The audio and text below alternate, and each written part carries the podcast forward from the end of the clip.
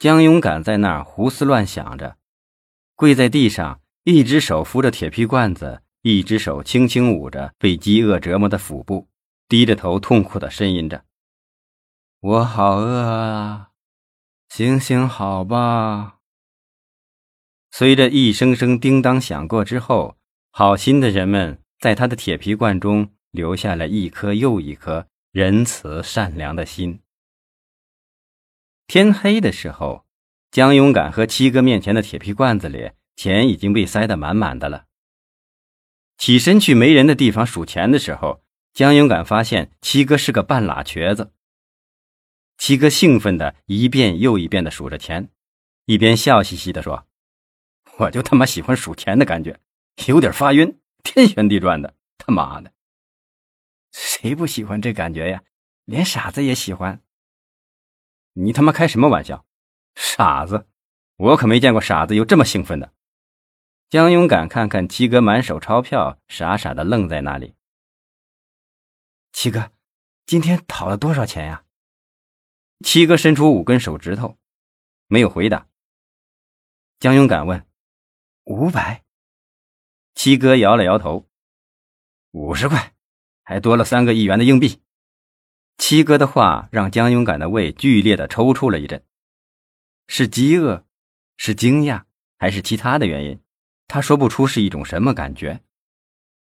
也许只有残酷难挨的饥饿，才能使一个人这样，让人真正的看清眼前的拥有和存在。对一个生活在城市边缘的流浪汉来说，那就是手中可以解决温饱的钞票是真实存在的。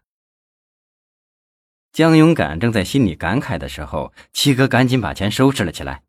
确切的说，他是急急忙忙的在收拾那些零零碎碎的肮脏钞票。他把它们藏了又藏，箱子底下、包袱里、水泥管子下、墙根下，可总是觉得不安全，好像身后正有一双双眼睛正盯着他。他使劲的想了想，最后把那些钱藏在了裤裆里，冲江勇敢笑了笑。嘿，我想没有人会注意一个肮脏龌龊的乞丐的裤裆吧？肯定没有。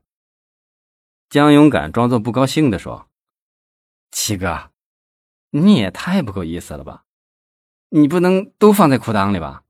晚饭还没吃，还说要带我泡妞呢。”七哥不好意思的从裤裆里摸索了半天，才摸出了十块钱，豪爽的说：“啊，你等着。”今晚咱们就喝酒吃肉，你等着。说完，一瘸一拐的走了。不一会儿，七哥拎着一瓶岭山糟烧、十个肉包子和两个咸鸭蛋，又一瘸一拐的回来了。他愤愤的骂道：“他奶奶的，十块他妈还不够，又让我掏了一个子儿。这生活的质量啊，实在是太没水准了。”江勇敢狼吞虎咽的吃了五个肉包子，喝了三大口糟烧。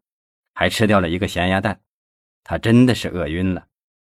直到停止了咀嚼后，才发现七哥裤裆里的那些钱根本没法和这些掉进胃里的东西做等价交换。七哥大半瓶子糟烧酒落了肚，话也多了：“啊，我这一生最爱就是吃炒猪肝那猪肝啊，要先切成片切成小小的、薄薄的片然后呢。”放到一只碗里，放上一些盐，放上生粉儿，再放上半两黄酒。黄酒呢，能使猪肝有酒香。再放上点葱丝，等锅一冒烟儿，再把那肝放进去。七哥完全陶醉在自己美妙的幻想中，然后再倒上烧酒，酒从喉咙里下去，热乎乎、辣乎乎的。那就像女人的手在你胸口那轻轻抚摸你的感觉，然后再夹一片子猪肝放在嘴巴里，那个美呀，就像和女人那样。嘿嘿，七哥已经把那一瓶子糟烧消灭的一干二净了，他真的有些醉了。女人的味道可真是好啊！我第一次吃女人。是我家的邻居，村长的媳妇儿。我那年十八岁，村长的媳妇儿长得漂亮，人也骚，村长是经常的不在家，他就对我好。我那时觉得他是真对我好啊。我去摸他的脚脖子，他让我摸了；我去摸他的大腿根儿，他也让摸了；我跳起来抓住他的奶子，他也让抓了。最后，我脱了他的裤子，他也让了。可我们刚刚完，村长他妈就回来了。我的手还抓在他媳妇的奶子上。村长说：“你他妈狗日的抓我媳妇奶子是吧？我打断你的腿，看你还敢来！”我裤子还没来得及穿，他举起的铁锤子就敲在了我的膝盖骨上。哎，七哥叹息了一声，接着又说：“村长他妈这一锤子。”就让我变成了今天这个他妈熊模样。我没脸在村里待了，只好耍到了这里。七哥讲完，在那里叹息着，再也不吭声了。江勇敢能听出他的叹息里既像是自责，又像是后悔，便忍不住的问：“以后你就再没看见过村长媳妇吗？”唉。听说死了，村长给了他一根绳子，说：“你个婊子，还不去自己吊死？”结果他去喝了敌敌畏，临死还对村里人说：“七哥真是个好男人。”他胸膛上、胳膊上全是一块子一块子的肉，那是他从来没见过的 结实的肉。哈哈哈哈哈。七哥说到这儿，呵呵呵的笑了。你看看我这胳膊。江勇敢赞叹道：“是啊，真是好胳膊呀，七哥。我要是有七哥这样的好胳膊就好了。好胳膊有他妈什么鸟用啊？弄不好要被老大给你打断了。”江勇敢说：“我就是想让老大来打断，他怎么不来打呀？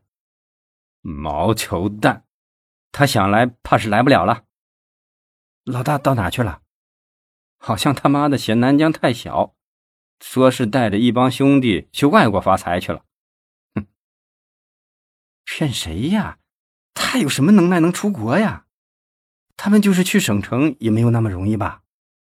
哼，信不信由你。听说是晋哥帮忙找的什么蛇头？江勇敢大吃了一惊，急切的问。哪个靖哥呀？他叫什么名字？七哥，那我就不知道了。呃，这睡觉，明天还要上街工作呢。亲爱的听众朋友，由我演播的《中华典故》第七卷已经上架，欢迎您到我的主页订阅收听。